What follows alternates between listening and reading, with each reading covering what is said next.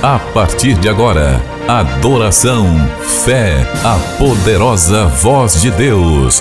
Vai começar. Culto especial com o pastor Rui Raiol.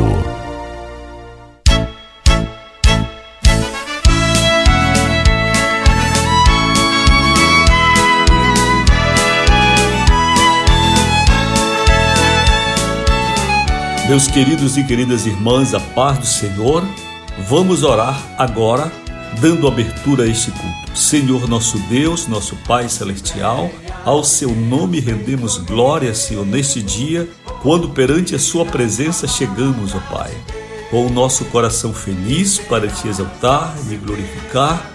Receba, Senhor, este culto, pois ao Senhor nós cultuamos junto com irmãos, Senhor, através das ondas de rádio. Senhor, nós oramos neste dia para que Sua palavra fale ao nosso coração.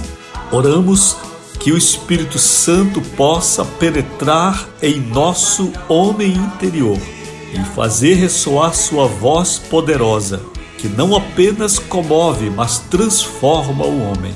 Assim oramos agradecidos no precioso nome de Jesus. Queridos, vamos dar um aplauso para Jesus? Jesus é digno de toda honra, de toda glória e de toda adoração. Aleluia. Queridos, com muita alegria, vamos abrir a harpa cristã, que é o inário oficial das Assembleias de Deus no Brasil e utilizado também por muitas igrejas, no hino 111. 111. Que mudança Jesus faz em nossas vidas, cantemos 111.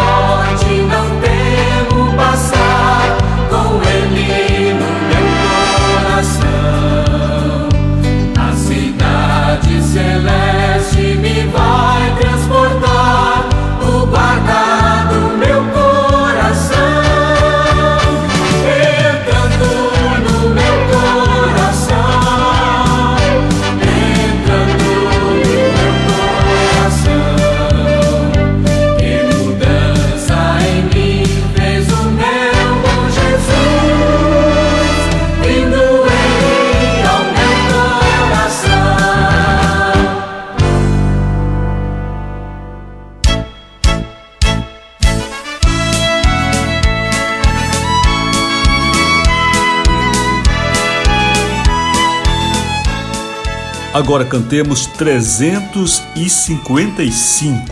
355.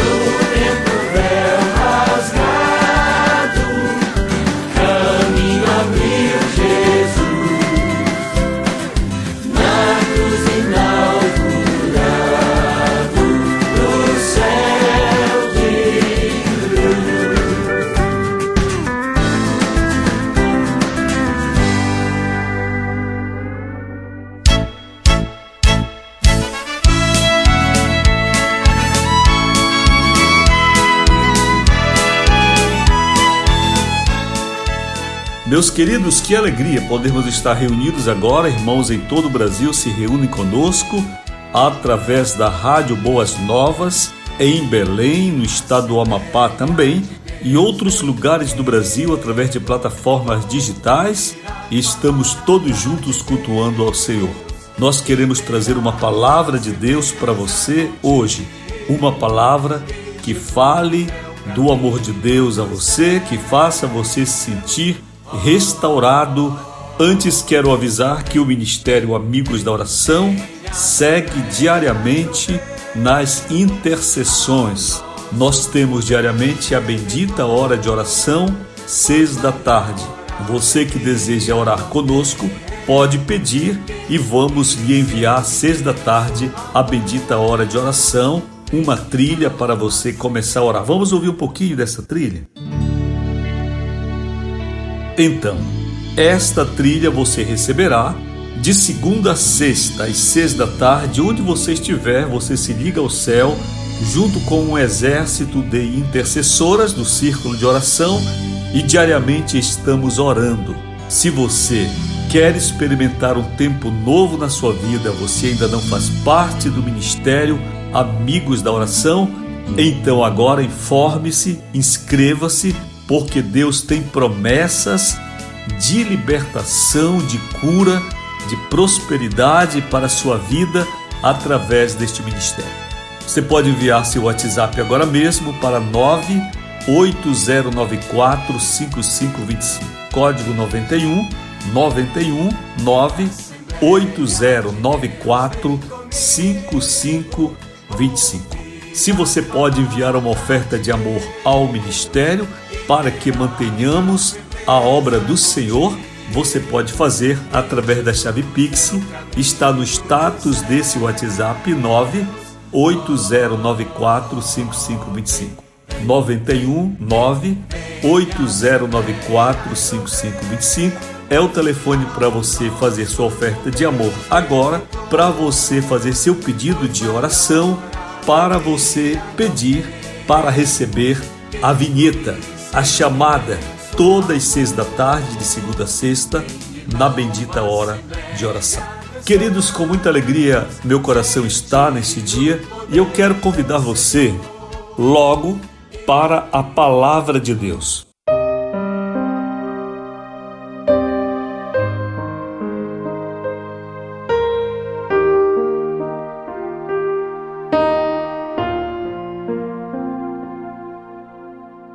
Quero ler com você o que Pedro escreveu, o apóstolo Pedro, em sua primeira carta. Primeira carta de Pedro 4,12. Amados, não estranheis a ardente prova que vem sobre vós para vos tentar, como se coisa estranha vos acontecesse. Eu vou repetir.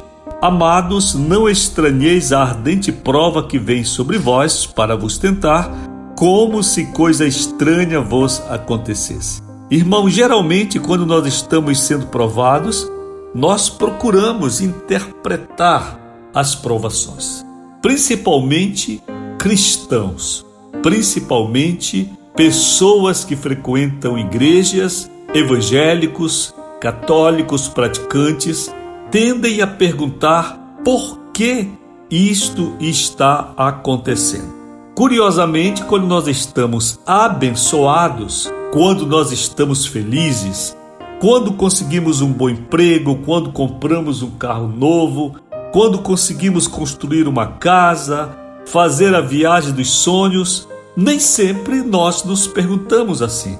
Eu acho que em tempo de bênçãos, nós não somos tão reflexivos e interpretativos para perguntar por que estou comprando um carro novo? Por que Deus me concede um emprego novo? Parece que não temos muito esta habilidade de interpretar o tempo quando estamos felizes.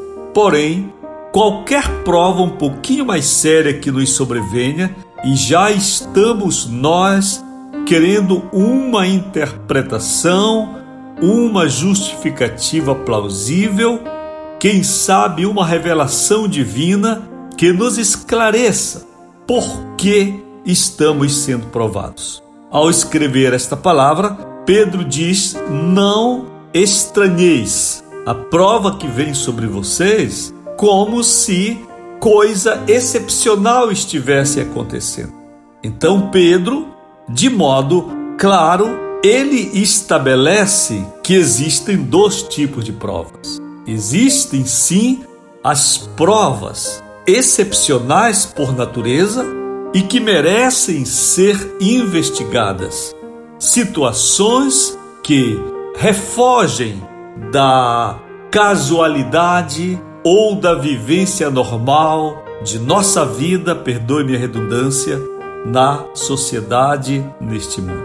Porém, muitas provas que nós refutamos sérias, terríveis até, não merecem tamanha interpretação, porque tais provas não têm, não vêm com viés interpretativo, escatológico, revelador de algo mais, de um propósito maior ou de uma provação, quem sabe da consequência de um erro que tenhamos cometido.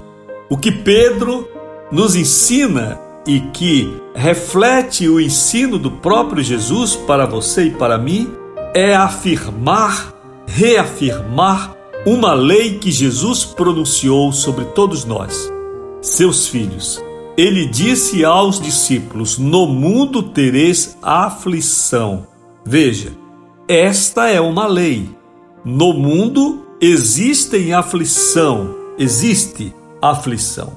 E há um grande leque de provações pelas quais nós passamos que não tem uma roupagem espiritual, não vem como resultado, portanto, não contém o um nexo causal, o um nexo de causalidade entre alguma conduta ou com alguma conduta que tenhamos empregado ou deixado de fazer. Mas são provações próprias de nossa vida neste mundo. Às vezes eu brinco quando eu reclamo ou afirmo ter uma dor de cabeça, uma dor na perna, etc. E a pessoa que está comigo, ou interlocutor, ou interlocutora qualquer fica preocupada às vezes e diz assim: cuidado, isso pode ser muito sério, etc. Eu costumo brincar dizendo: não, são apenas as dores da vida. Graças a Deus, pois se eu estou sentindo dor na perna é porque eu tenho uma perna. Se eu não tivesse perna, não sentiria dores nelas. Apesar de uma aparente ironia, isto é uma verdade. Nós sempre teremos aflição no mundo, Precisamos compreender, por exemplo, que pelo fato de estarmos vivos, sentiremos dores. O nosso corpo é formado por bilhões e bilhões e bilhões de células. Imagine o trabalho, a organização, a convivência, o tecido formado por bilhões de células, às vezes no calor, às vezes no frio, às vezes em um tempo úmido, em outro em um tempo seco, às vezes tomando muita água, às vezes menos, às vezes com o corpo bem descansado, em outros momentos com noites perdidas de sono. É claro que o nosso corpo, pelo fato de estar vivo, vai aqui e ali apresentar uma mancha, uma dor, um incômodo qualquer. Isto é natural da própria vida. Existem alguns cristãos que pensam que, pelo fato de conhecerem a Deus, já devem estar imunes a qualquer dor de cabeça, a qualquer dor de estômago, a qualquer necessidade de passar um dia sem dinheiro, passar um tempo sem ar-condicionado, no calor, e já começamos a buscar uma interpretação. Já nos arvoramos de intérpretes da tribulação e começamos a perguntar por que isto está acontecendo. Pode ser que é porque você mudou de casa. Por que eu me sinto tão agoniado agora? Talvez seja porque onde você está não está lhe agradando, o seu corpo não está se agradando como se agradava de outro lugar. Por que agora quando eu deito para dormir, eu não consigo.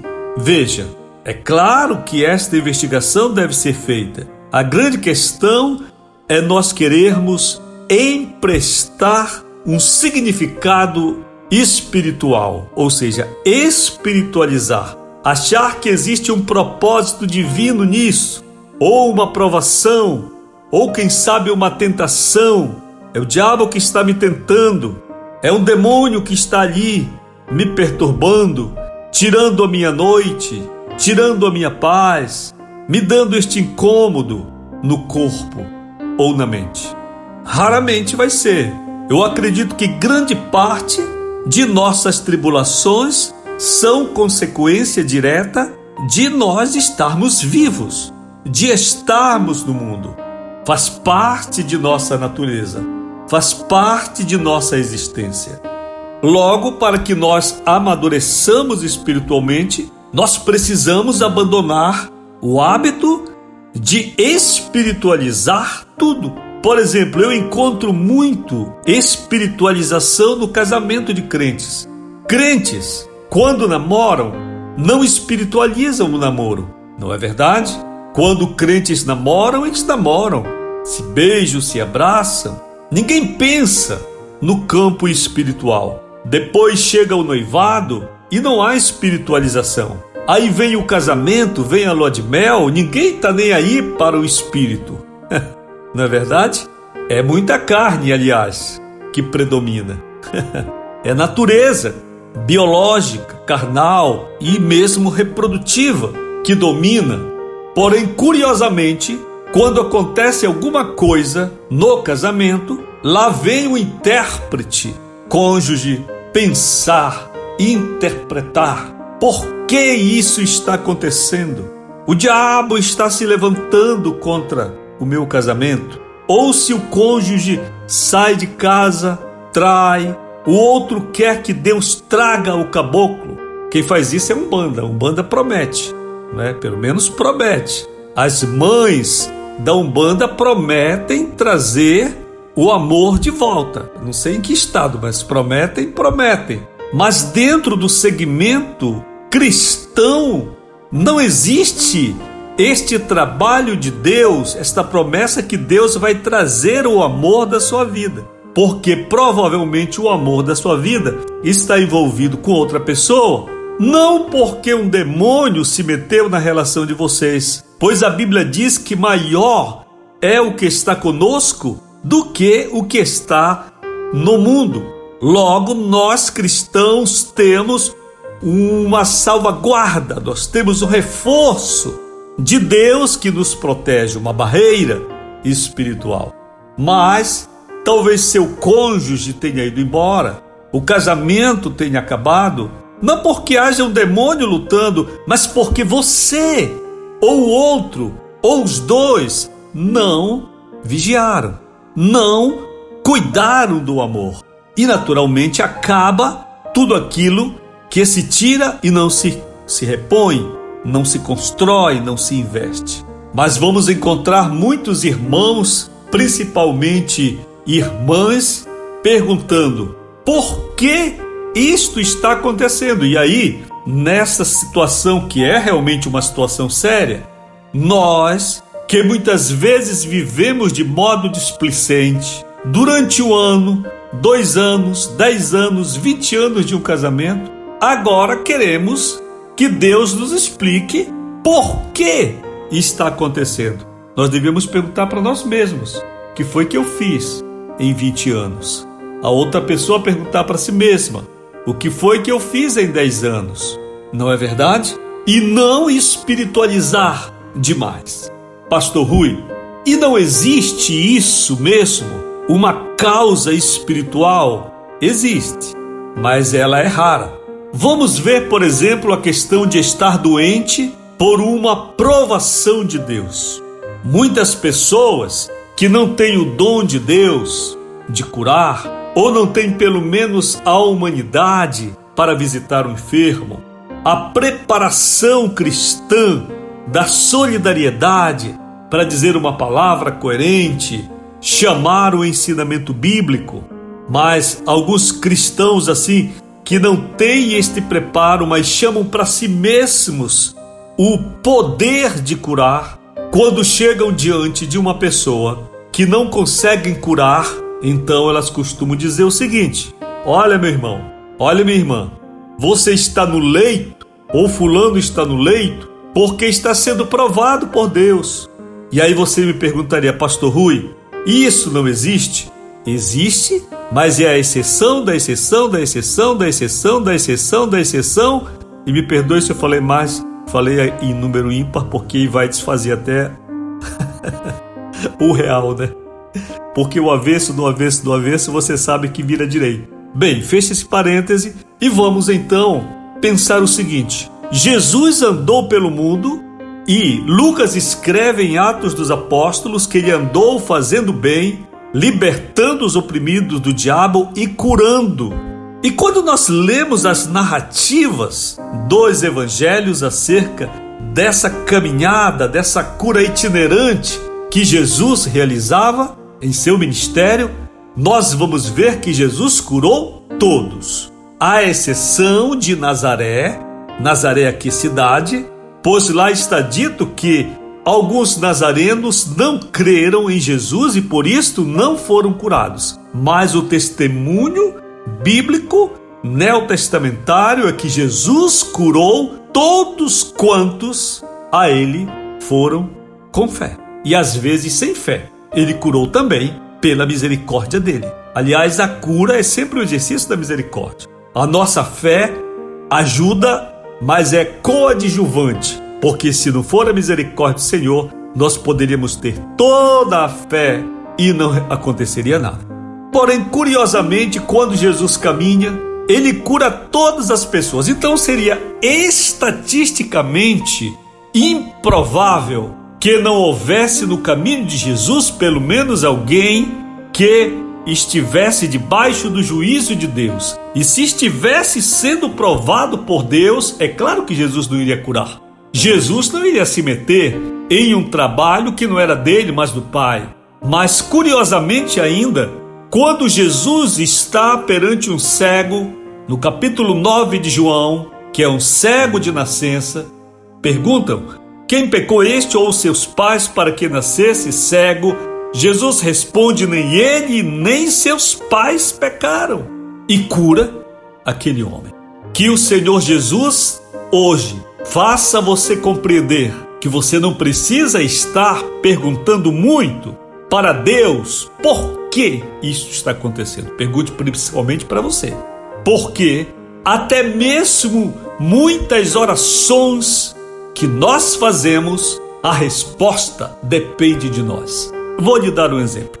Existem orações que nós fazemos que são comportamentais, ou seja, autocomportamentais. Nós dizemos: Senhor, me ajuda a refrear a minha língua, me ajude a caminhar somente em caminhos que sejam do agrado do Senhor. Eu pergunto: quem pode cumprir esta oração? Deus? Outra pessoa? Quem tem o poder de refrear a própria língua? Você e eu. Quem tem o poder de caminhar e deixar de ir em caminhos ruins e somente andar em caminhos bons? Resposta: você e eu. Então, somos nós quem respondemos essas orações. São orações autocomportamentais, tá certo? Então não fique investigando tanto e gastando tempo e querendo uma interpretação. Não está acontecendo nada demais. Não estranhem a prova que vem sobre vocês como se algo extraordinário estivesse acontecendo. Se nós seguirmos o texto, nós iríamos ver o que Pedro escreve. Ele escreve que nós ainda não experimentamos o fogo ardente. Nós não passamos pela fogueira. Isso são apenas faíscas. Senhor, que esta palavra que temos ministrado hoje seja para todos nós a voz do Senhor e o Senhor nos desperte verdadeiramente a viver segundo esta sabedoria do Senhor. Que a graça do Senhor Jesus Cristo, o amor de Deus, nosso Pai, a consolação do Espírito Santo seja conosco hoje e sempre. Diga comigo: a vitória é minha. pelo sangue de Jesus, a paz do Senhor, glórias a Deus. Você acabou de participar do Culto Especial, um programa do Ministério Amigos da Oração.